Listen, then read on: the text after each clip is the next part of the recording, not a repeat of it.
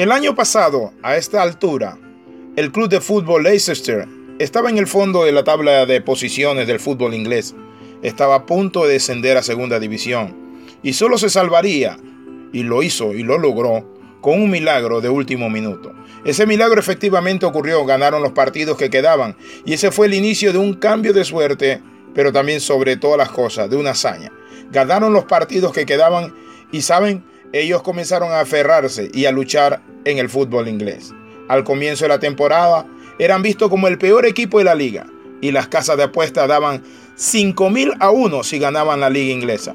El entrenador del Leicester, Claudio Rainieri, era el favorito para ser el primero de la temporada de perder su trabajo, pero la semana pasada el Leicester fue increíblemente coronado como campeón de la liga inglesa, haciendo que las casas de apuesta tuvieran que pagar más de 28 millones de dólares en premios y pérdida. Esto ha sido lo más destacable en la historia de un equipo que pasó del casi inminente descenso a ser campeones de la liga.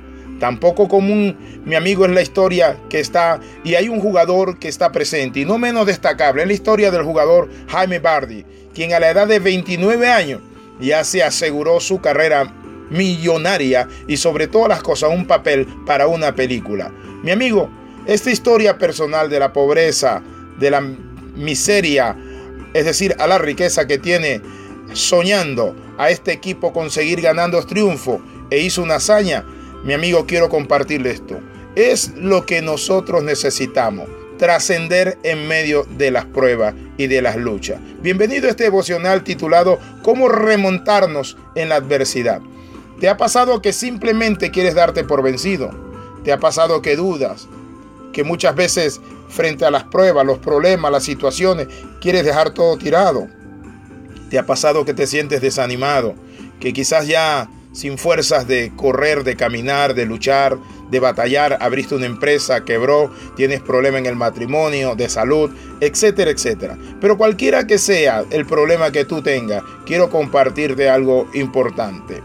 Lo primero que quiero compartirte es que nuestro Padre tiene un plan de redención, un plan poderoso para cambiar nuestra vida y que la adversidad durante la vida terrenal, las pruebas, las luchas, los problemas, las situaciones, las tristezas, las enfermedades y el dolor son un aspecto difícil de la vida. Pero, mi amigo, con la ayuda de nuestro Padre Celestial, nosotros podemos trascender. Miren lo que dice la palabra del Señor en el libro de Éxodo capítulo 15 versículo 11. ¿Quién como tú, Jehová, entre los dioses?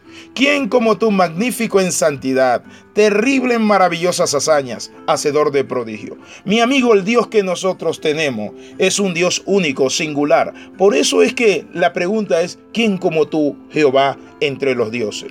Los dioses que aparecen ahí están con minúscula. Jehová está con mayúsculo. ¿Saben por qué? Porque el nombre de nuestro Dios es sobre toda adversidad, sobre todo nombre, sobre todo lo creado, sobre toda adversidad, sobre toda prueba. Jehová de los ejércitos es su nombre. Claro que sí.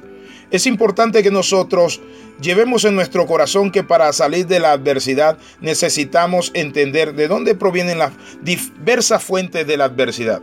A veces puede que tengamos que hacer frente a pruebas, es decir, de consecuencia nuestro propio orgullo o desobediencia. Esas pruebas se podrían evitar por medio de una vida recta. Otras pruebas son simplemente una parte natural de la vida por seres humanos egoístas que de una manera u otra, por envidia, por malas actitudes, por mala fe, trabajan y, y hacen algo en contra nuestro. Pero eso no debe llevarnos a que nosotros nos hundamos en la depresión o salgamos corriendo. Tenemos que enfrentar la vida y saber que nuestro Dios es un Dios de maravilla, es un Dios grande. A veces la adversidad viene debido a malas decisiones de personas que realmente toman acciones negativas, pero también nuestras malas decisiones. Cuando estamos en la adversidad tenemos que preguntarnos, ¿qué me quiere enseñar esta adversidad? ¿Qué puedo hacer yo para crecer en medio de este momento difícil? Y lo otro, dígalo en su mente y en su corazón. Dios es un Dios de prodigios y de señales y Él ha prometido en su palabra sacarme y llevarme a lugar espacioso. Mi amigo, la prueba y la lucha vienen para bendecirnos. Dice la palabra en el libro de Romanos capítulo 8, versículo 28. Y sabemos que a los que aman a Dios, todas las cosas obran para bien. Esto es lo que son llamados conforme a su propósito. Lo que tú y yo debemos hacer es encomendar nuestra vida, ponernos a cuenta, a tono, es decir, con nuestro Padre Celestial, entender su palabra, llenarnos de su presencia, confesar nuestros pecados, porque el más grande fracaso en la vida del hombre es el pecado.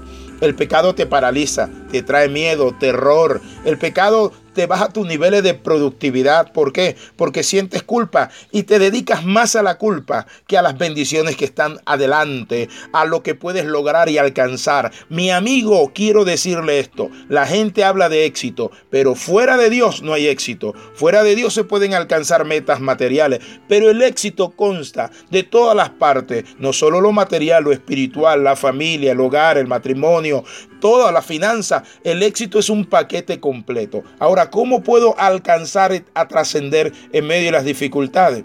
Dice la palabra, entendiendo esto que Dios es único y que Él es magnífico en santidad. ¿Por qué dice allí el escritor bíblico? ¿Quién como tú magnífico en santidad? Porque la santidad conviene a la casa del Señor. La santidad limpia el corazón y lleva a la persona a verse creada a la imagen y semejanza de Dios. Te hace un gigante en la fe. La santidad es decir, la vida de consagración a Dios, la vida de entrega y de pureza del corazón, de transformación y de cambio, te lleva a alcanzar metas increíbles. Te lleva a realizarte. Por eso la Biblia nos dice que la santidad conviene al hombre. Dice la palabra, terrible en maravillosas hazañas nuestro Dios, hacedor de prodigios. Mi amigo, te hago una pregunta. ¿Tú crees ¿Crees en ese Dios o simplemente lo tienes engavetado? Lo tienes allí guardado en un almanaque o quizás en un cajón. Pero el Dios que nosotros tenemos es un Dios de prodigio, de señales y de maravillas. Mi amigo, te reto para que en esta hora te conectes con el poder de Dios y vea que tus sueños puedes alcanzarlo en Cristo Jesús. No te quedes deprimido y de brazos cruzados. Aunque hay una enfermedad, dice la palabra, que el ánimo del hombre le hará soportar la enfermedad. Mi amigo, no no hay mal que pueda dañarnos porque no hay arma forjada que contra nosotros prospere. Oramos, Padre, en el nombre de Jesús te bendecimos te damos gracias.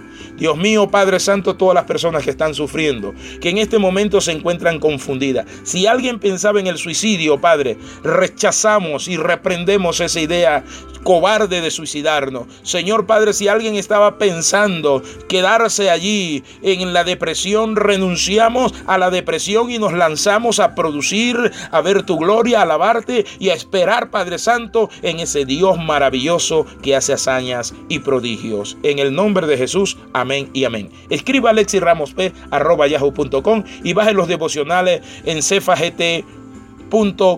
Bendiciones de lo alto.